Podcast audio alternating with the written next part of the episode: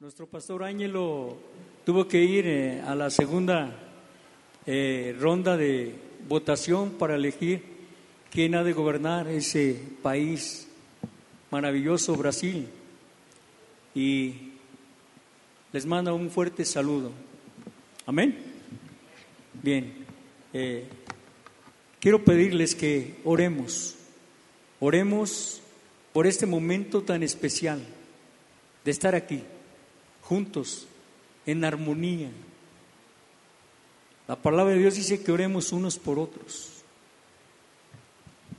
Y en esta tarde vamos a orar por esta iglesia de gracia y paz. Y por toda la descendencia de esta iglesia de gracia y paz. Cierre sus ojos. Padre bendito y alabado sea tu nombre. Te damos gracias, Señor en esta tarde hermosa y maravillosa, porque tú me has traído aquí, Señor, con un propósito, de darte toda la gloria y toda la honra y agradecerte por todo lo que tú has hecho, Padre. Y en esa fe por todo lo que tú harás, precioso Padre. Asimismo, Señor, te pido por mis hermanos de esta iglesia, gracia y paz, y por toda su descendencia, Padre, que tú, Señor, tomes el control de cualquier necesidad, Padre. Tú eres un Dios grande, maravilloso y misericordioso. Tu palabra dice, Señor, clama a mí y yo te responderé. Y lo creemos, Dios, que así será. Padre, en esta mañana, en esta tarde, Dios, que tu palabra, Dios, penetre lo profundo de los corazones de este pueblo tuyo, Señor Jesús y seamos, Señor, hacedores y no nada más oidores. Gracias, en el nombre de Cristo Jesús. Amén, amén. Del otro aplauso fuerte al Rey de Reyes y Señor de Señor, y Él sea toda toda la gloria, aleluya. Bien, tome su lugar, hermanos.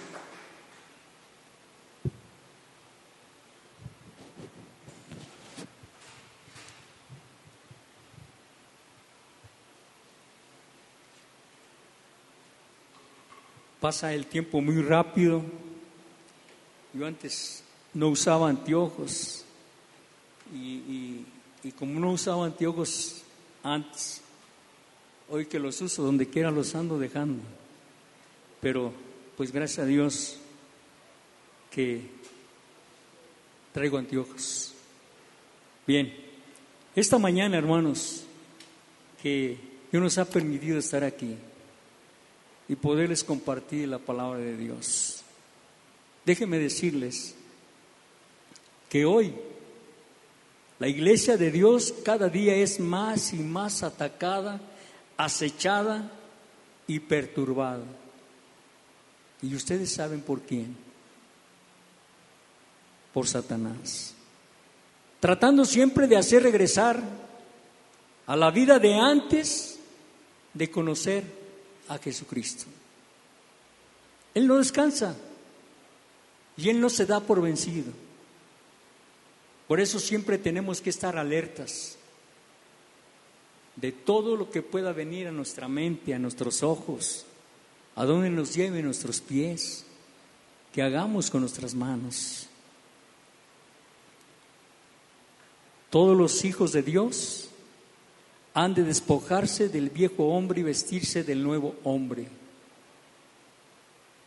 creado según Dios en la justicia y santidad de la verdad. ¿Quién es la verdad? Jesucristo. ¿Recuerdan la historia del hijo pródigo? Cuando regresó a su casa al lado de su familia. ¿Qué hizo su padre? Cuando lo vio que él venía, se gozó, se alegró, se deleitó.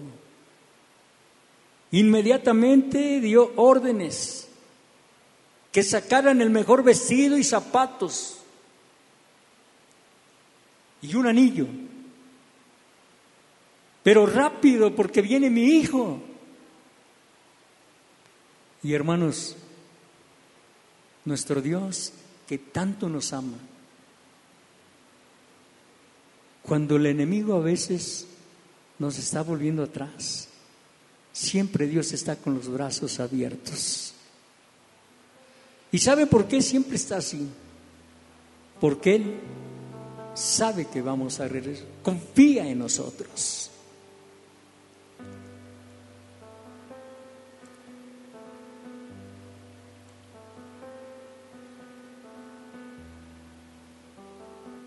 El viejo hombre que cuando usted y yo conocimos a Jesucristo, quedó atrás. Pero repito, el enemigo no se cansa ni se da por vencido. Siempre nos va a estar acechando, perturbando esta mente, estos ojos. Lucas 15, 22 dice, vamos a Lucas 15, 22. Lucas 15, 22. Dice así, pero el padre dijo a sus siervos, sacad el mejor vestido y vestidle y poner un anillo en su mano y calzado en sus pies. Y calzado en sus pies, hermanos. Por eso repito, se gozó su padre. Y déjeme decirle que cuando un hijo de Dios reconoce que está volviendo atrás y viene aquí ante la presencia de Dios y le pide perdón a Dios. Hay fiesta en los cielos, hermanos. Hay fiesta en los cielos. Así como este padre al hijo pródigo le hizo un gran banquete y lo vistió de esas vestiduras. El vestido del hijo pródigo constituía, repito, el sello de un honor especial. Usted y yo somos para Dios algo especial, algo especial, hermanos. Por eso repito, cuando viene un hijo de Dios quebrantado, arrepentido, hay fiesta en los cielos, se gozan se deleita nuestro Dios. Pero también déjeme decirle que cuando alguien se está volviendo atrás, Jesucristo llora, llora.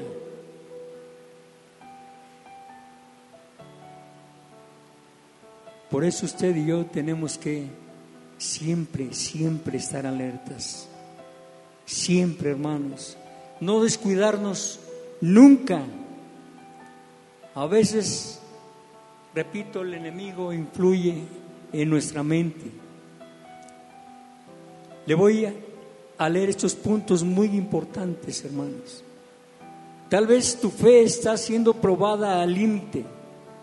Tal vez has estado desanimado por tanto tiempo que sientes que Dios te ha abandonado. Mucho pueblo de Dios pasa por estos procesos, hermanos. Tal vez creías que Dios iba a utilizarte, pero ahora te sientes marginado. Tal vez te crees inadecuado para tus roles en la vida. Tal vez estés en una situación difícil y no ver la salida. Tal vez no estés en verdad contento con quién eres y con lo que haces, con lo que quién eres y con lo que haces. Cuidado, hermanos, cuidado. Tal vez sientes deseos de abandonar, de salirte del camino de Dios, como muchos lo, los han hecho, lo han hecho. Salirse del camino de Dios, abandonar todo,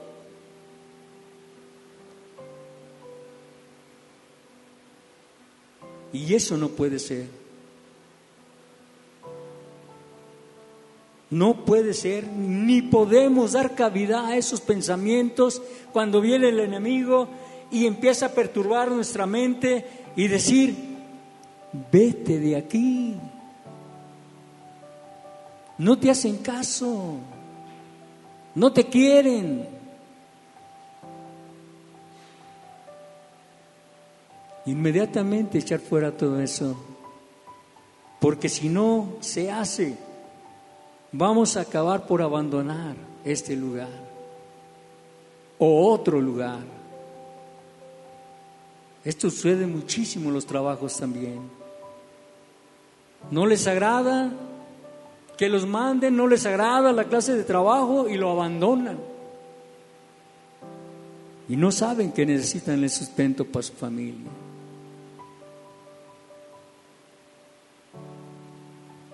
Tal vez te resulte difícil dejar de lado las preocupaciones de este mundo. Y podemos decir dificilísimo, pero tenemos un Dios grandioso que con Él todo lo podemos.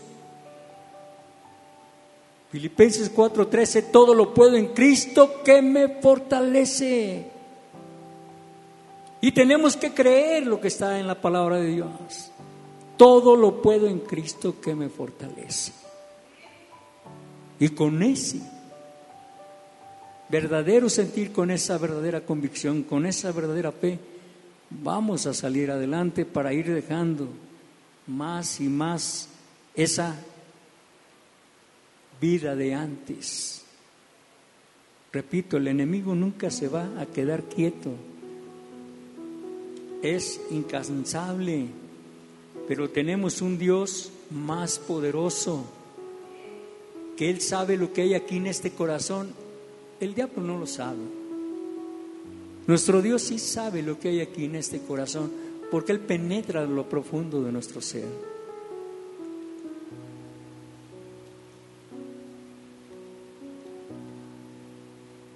Hoy, en esta tarde, después de esta introducción, quiero decirles que es importante hoy que hablemos del hombre nuevo y vida nueva. El hombre nuevo y vida nueva. Y que siempre recordemos que cuando conocimos a Jesucristo fuimos hombres nuevos, criaturas nuevas. Y nos dio una vida nueva y una vida en abundancia. Y que no debemos ni siquiera tratar de despreciar esa vida y volver atrás. Nunca. Por eso, escuche, en Efesios 4, 17 al 24, Dice así, esto pues digo y requiero en el Señor, que ya no andéis como los otros gentiles, que andan en la vanidad de su mente. 18. Teniendo el entendimiento entenebrecido, ajenos de la vida de Dios por la ignorancia en que ellos, en que ellos hay, por la dureza de su corazón. En la ignorancia en la dureza de su corazón, hermanos. Pero usted y yo ya no estamos ignorantes. Tenemos el conocimiento de la palabra de Dios. Sabemos qué es lo malo y qué es lo bueno. 19. Los cuales después que perdieron toda sensibilidad, se entregaron a las lascivias para cometer con avidez toda clase de impureza. 20. Mas vosotros no habéis aprendido así a Cristo. 21. Si en verdad le habéis oído y habéis sido por él enseñados conforme a la verdad que está en Jesús. Usted y yo conocemos la palabra de Dios. y sabemos, repito, lo que Él quiere de nosotros. 21. Si en verdad le habéis oído y habéis sido por Él enseñados conforme a la verdad que está en Jesús. Tenemos que dar testimonio de lo que estamos recibiendo.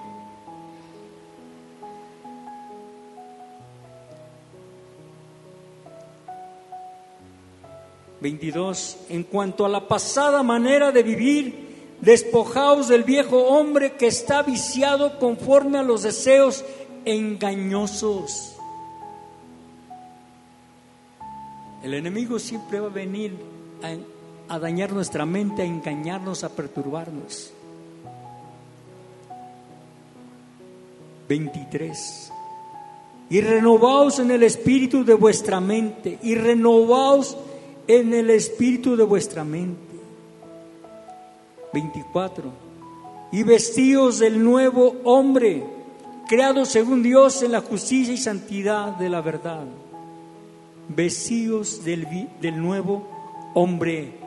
Y usted y yo tenemos que hacer esto cada día más y más para que seamos más semejantes a Cristo Jesús. Amén. Repito, hoy, hombre nuevo, vida nueva. Hombre nuevo, vida nueva. El creyente ha de despojarse del viejo hombre y vestirse del nuevo, creado según Dios en la justicia y santidad de la verdad. El vestir tenía un gran significado de la vida social religiosa y ética. Entre los orientales, Pablo empleaba el vestido como un símbolo de la vida nueva en Cristo Jesús. Y yo quiero que ustedes recuerden, hace rato comentábamos del hijo pródigo. El padre inmediatamente dio orden que le buscaran un vestido, un anillo y un calzado. Un vestido del hijo pródigo, el vestido del hijo pródigo constituía el sello de un honor especial algo especial, algo maravilloso.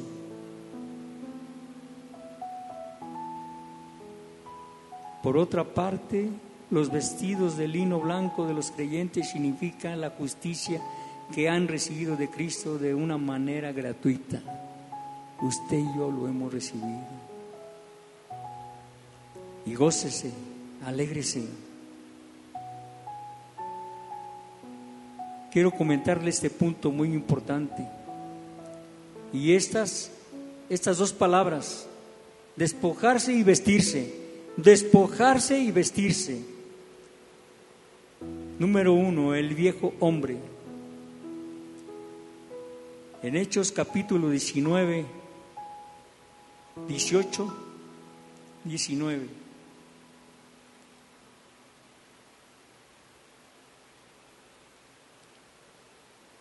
Hechos 19.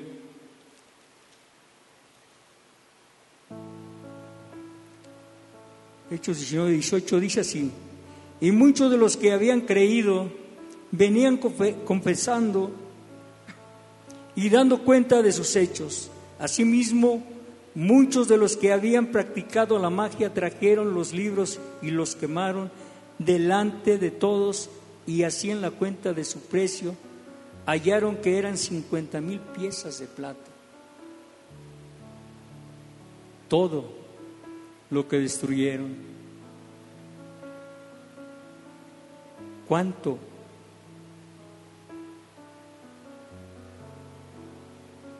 Le habrán dolido destruir todo eso.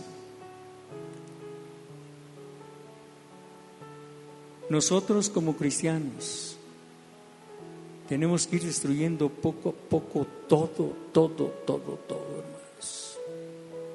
Pero a veces se presentan cosas muy fuertes. Pero tenemos, tenemos ahí al Espíritu Santo siempre, siempre.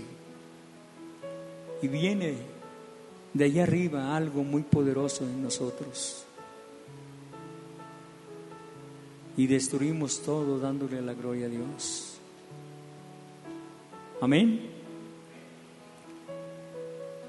Fíjese bien, encontramos el trasfondo religioso y cultural en el pueblo de Éfeso. Eran idólatras adoradores de la diosa Diana y muchos de ellos practicaban la magia. Ahora que habían creído en el Evangelio, su patrón de conducta tenía que ser diferente a los de demás. Nuestra conducta tiene que ser diferente, hermano. Nuestro caminar tiene que ser diferente. ¿Y cómo lo vamos a hacer? ¿Cómo vamos a demostrar que es, diferente, que verdad, en verdad somos hombres nuevos y estamos viviendo una vida nueva en Cristo Jesús? ¿De qué manera?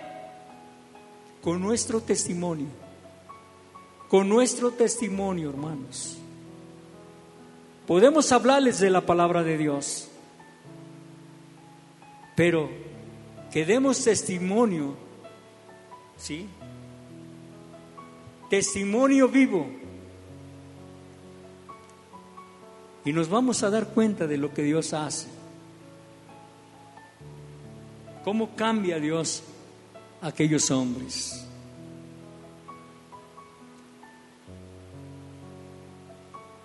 Ahora que habían creído en el Evangelio, su patrón de conducta tenía que ser diferente. Debían conducirse demostrando la visible diferencia que existe entre su nueva vida y la conducta de su vida pasada.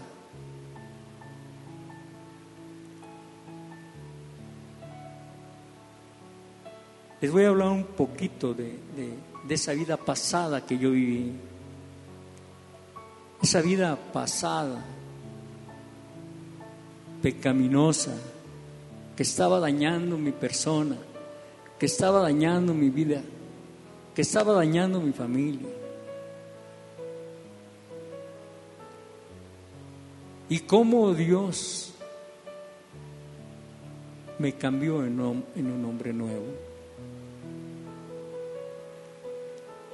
Y cómo Dios a través de ese cambio, de esa transformación, nos usa. Hablando a toda aquella gente que me conocía y dando testimonio que estoy viviendo una vida nueva, que soy un hombre nuevo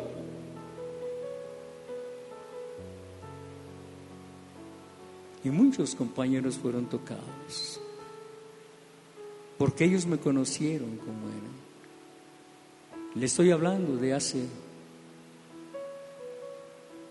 mm, cerca de 40 años, 38.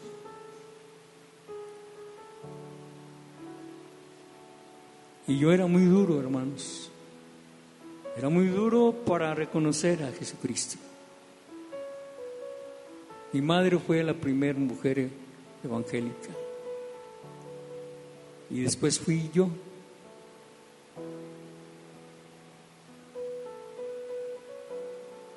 Yo me reía de lo que mi madre me decía cuando me hablaba de Jesucristo. Y a veces le daba helado porque no quería tener problemas con ella, porque yo era una persona alcohólica. Y no quería más que obedecerle a ella para que no me dijese nada. Pero ella, como una mujer de fe, clamando a Dios por su familia y por este hijo, un día me invitó a un lugar y recuerdo que ella me dijo que era un circo, que lleváramos a, a mi hermano, el más chico. Y repito, para que no se molestara, pues le dije que sí. Recuerdo que llegué y me senté en la última banca, porque yo no quería saber nada. Pero escuché la alabanza. Y hoy le puedo decir con toda fe con toda seguridad, la alabanza transforma, la alabanza cambia,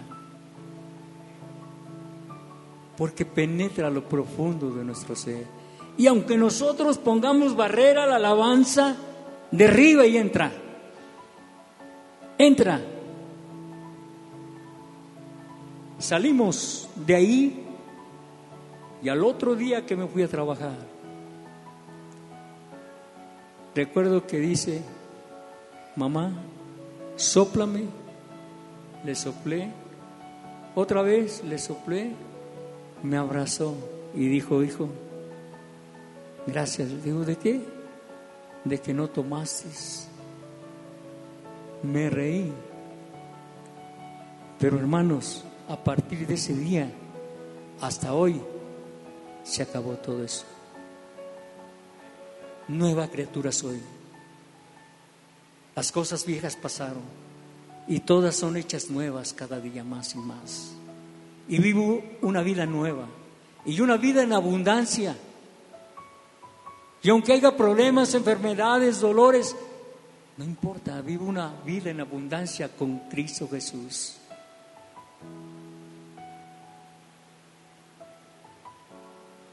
Por eso, siempre de darle la gloria a Dios. Siempre, hermanos incansablemente.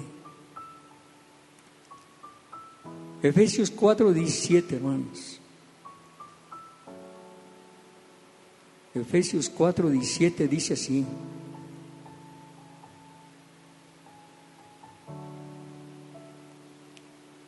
Esto pues digo y requiero en el Señor que ya no andéis como los otros gentiles que andan en la vanidad de su mente nuestro Dios todo sabía lo que iba a suceder y lo que sucedía antes. Y nos dejó algo maravilloso, su palabra, para que nosotros podamos entender y comprender todo lo que nuestro Dios quiere. La exhortación tiene como idea central, fíjense bien, algo imperativo. Ya no andéis como los otros gentiles ya no andéis como los otros gentiles. Ahora camina, ahora anda como Cristo Jesús. La palabra gentiles se refiere a los que no conocen a Dios. Y usted y yo conocemos a Dios. No podemos decir, no, pues es que yo no sé, pues es que yo no le conozco. Usted y yo sí le conocemos. Usted y yo sí sabemos lo que quiere Dios de nosotros.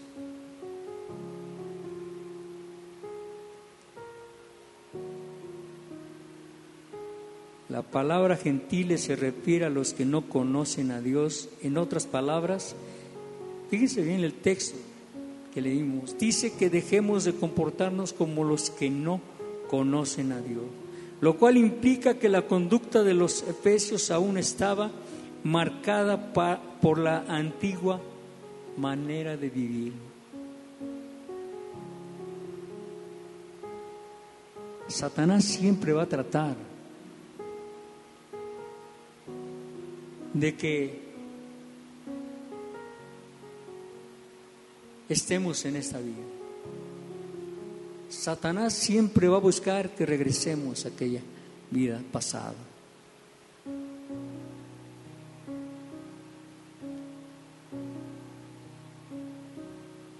Ya hemos mencionado que el verbo andar se refiere al estilo de vida, a la conducta cotidiana que vivimos, hermanos.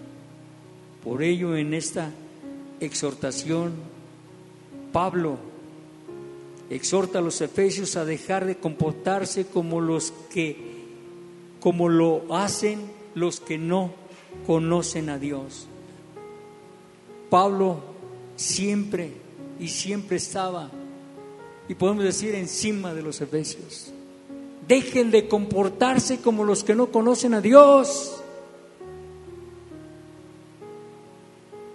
Y a usted y yo nos exhorta Dios por medio de su palabra. Y digo a ustedes y yo, porque la palabra ministra al frente ministra para caer una espada de dos filos. Y yo le doy la gloria a Dios, hermanos, por esta administración que viene a mi vida y que puedo compartir con ustedes.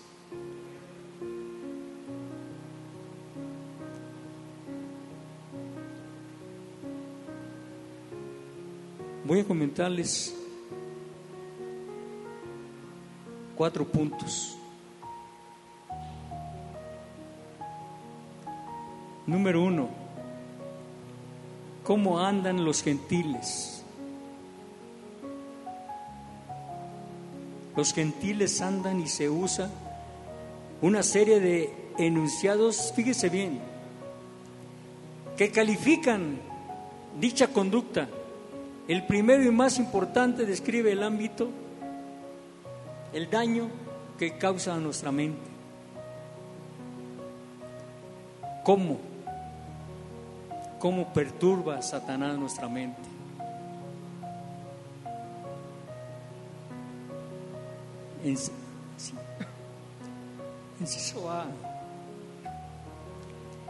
En la vanidad de su mente, fíjese bien y escuche, vanidad como cualidad de la mente se refiere a una forma de pensar vacía, es decir, carente de contenido y valor la imagen es de una persona que sigue sus pensamientos a fin de llegar a una meta deseada y lo único que tiene como resultado es insipidez y engaño.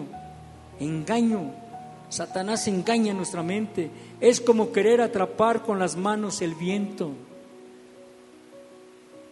Nadie me puede engañar que puedo atrapar el viento. Nadie. Pero el diablo es astuto, hermanos. El diablo es inteligente. ¿sí? En una vida marcada por criterios equivocados, pensamientos frívolos, se preocupa y se mueve por cosas inútiles. En aquella vida pasada. Y hay mucha gente, hermanos, en el mundo que se esfuerza duro y duro y hace esto y hace el otro y acaba por hacer cosas inútiles que a lo mejor momentáneamente le alegró, pero poco fue el tiempo. Nosotros en Cristo Jesús, hermanos, tenemos que tener esa pesa confianza en Él de que todo lo que hacemos y de todo lo que emprendemos, Dios tiene el control de todo. Y Él nos va a dar la inteligencia para poderlo ser, hacer como Él quiere que lo hagamos.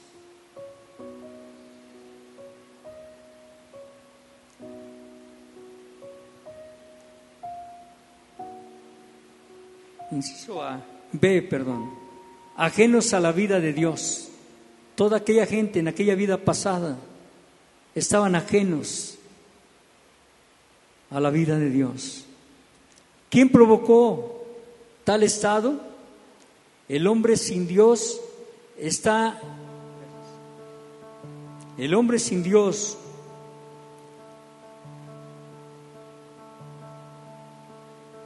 está bajo el dominio del príncipe de las potestades del aire y de su propia naturaleza depravada. Esa condición se describe aquí como una densa oscuridad. En aquel tiempo estábamos en esa densa oscuridad, pero hoy somos hijos de luz. Hoy somos hijos de luz. Y si nosotros nos paramos en algún lugar donde hay una tremenda oscuridad, déjenme decirles que esa oscuridad se va a empezar a desvanecer. Porque Jesucristo está en nosotros, porque somos hijos de luz. Y recuerdo, recuerdo este testimonio allá en la misión de Arroyo Zarco, me invitaron a orar, llegué, pero había a la entrada como tres perros y pues, teníamos que pasar de lado por si no nos arrancaban un pedazo. Eh, unos hermanos pasaron pues con miedo. Y recuerdo que volteo y agarro y le digo, te reprendo en el nombre de Cristo Jesús. Y los perros, mm, mm", y se echaron a dormir.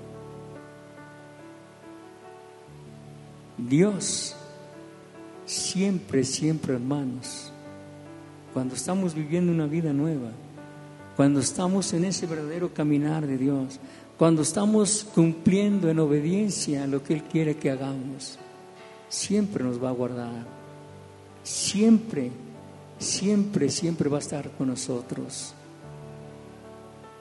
Satanás siempre va a tratar de atacarnos y de diferentes formas para poder decir, pues no paso, no paso hasta que quiten sus perros, pero no, Dios es más fuerte y poderoso. Esa condición se describe aquí como una densa oscuridad. El entendimiento o discernimiento intelectual está ensimismado en las más densas tinieblas. Pero usted, repito, somos hijos de luz y no podemos tener temor, miedo de nada, de nada, hermanos, sino todo lo hagamos en el nombre del Señor Jesucristo. Número dos, ignorancia y dureza del corazón. Hay dos causas por esta condición, por la ignorancia que ellos en ellos hay, por la dureza de su corazón se puede decir que como tienen un corazón duro, por ello son ignorantes y en consecuencia están enajenados de la vida que Dios viene, de la vida que viene de Dios. La palabra ignorancia, así como su expresión paralela, dureza de corazón. Dureza de corazón. Se suma para comunicar la difícil agresividad, la grave situación de quien viene del enemigo.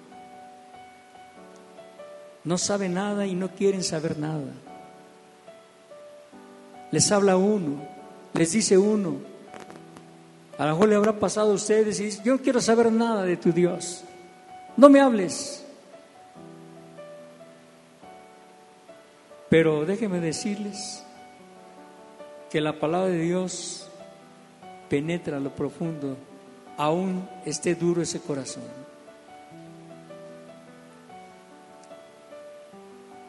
Punto número tres, se entregaron. En aquel tiempo, acuérdese, en esa vida pasada nos entregamos a muchas cosas. La consecuencia final de una vida sin Dios se muestra en el versículo 19 que ya leímos. Se entregaron, esta expresión se usa en Romanos 1, 24, 26.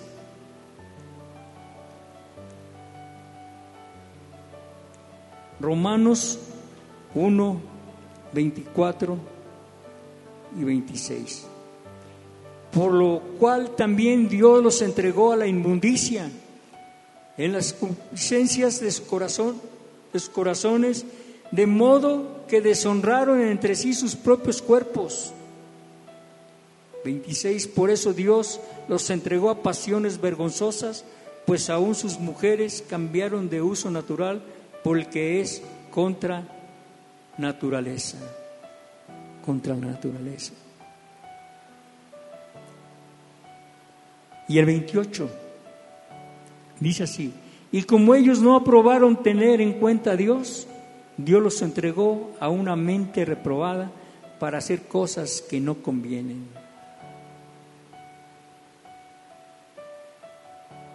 Cuidado, cuidado, cuidado, hermanos.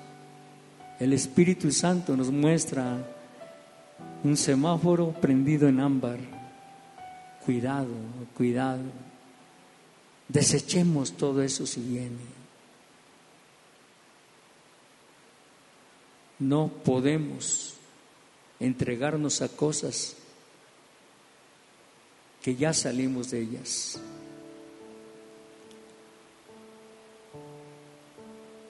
Cuatro.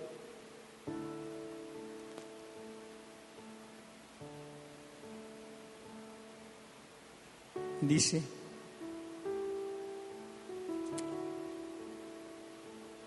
gente que busca un libertinaje sexual. En ese sentido se refiere a la actitud que considera el placer sexual como un fin en sí mismo, sin sentido alguno de responsabilidad. Sin sentido alguno de responsabilidad, daña a quien dañe, perjudique al quien perjudique. Ellos quieren saciar su, deleitarse en su actos pecaminosos, hermanos, sin sentido de responsabilidad. También abarca otro tipo de prácticas en las que se, que se conocen, se desconocen límites y se rehusan a someterse a normas sin tomar en consideración los derechos y sentimientos de los demás. No les interesa quien dañen, no les interesa quien perjudiquen. Y la diferencia es que usted y yo oramos, hasta oramos por nuestro enemigo, pedimos por nuestro enemigo, que Dios lo toque y lo cambie y lo transforme. Impureza tiene que ver con suciedad moral y también se usa con la inmoralidad sexual. Sin embargo, la palabra toda clase de sugerir un sentido más amplio en términos, dice así, hermanos, la frase con avidez o con codicia, avaricia, es un término que se refiere a la sed insaciable de acumular bienes, de tener más y más. La nueva versión internacional española presenta un buen ejemplo de cómo puede traducirse el versículo 19, el que leímos. Han perdido toda vergüenza, se han entregado a la inmoralidad y se han y se de cometer toda clase de actos indecentes. A lo mejor a la esposa, a la familia, a la propia iglesia, tratamos de engañar. ¿Por qué? Porque nos engañó el enemigo. Nadie se va a dar cuenta, nadie te va a ver.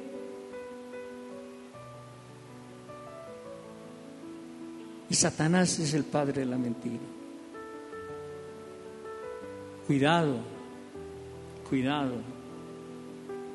Dios nos ve por donde caminamos día y noche.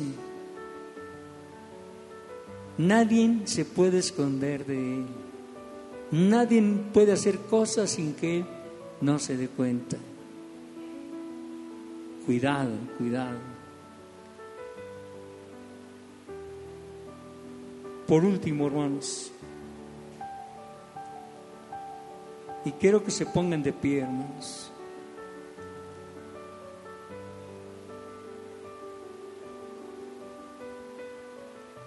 Nuestro caminar debe constituir un ejemplo que refleje que somos nueva criatura en Cristo Jesús. Tenemos que dar testimonio de que somos hijos de Cristo Jesús, de que tenemos una vida nueva, que las cosas pasadas todas son hechas nuevas. Pablo mismo da testimonio de esta verdad. Recuerden, Pablo quién era. Antes de convertirse a Cristo, era un perseguidor de la iglesia pero al encontrarse con Cristo volvió a nacer. Su mentalidad cambió radicalmente convirtiéndose en una nueva criatura. Y usted y yo nos sucedió eso. Y tenemos que conservarla, tenemos que cuidarla.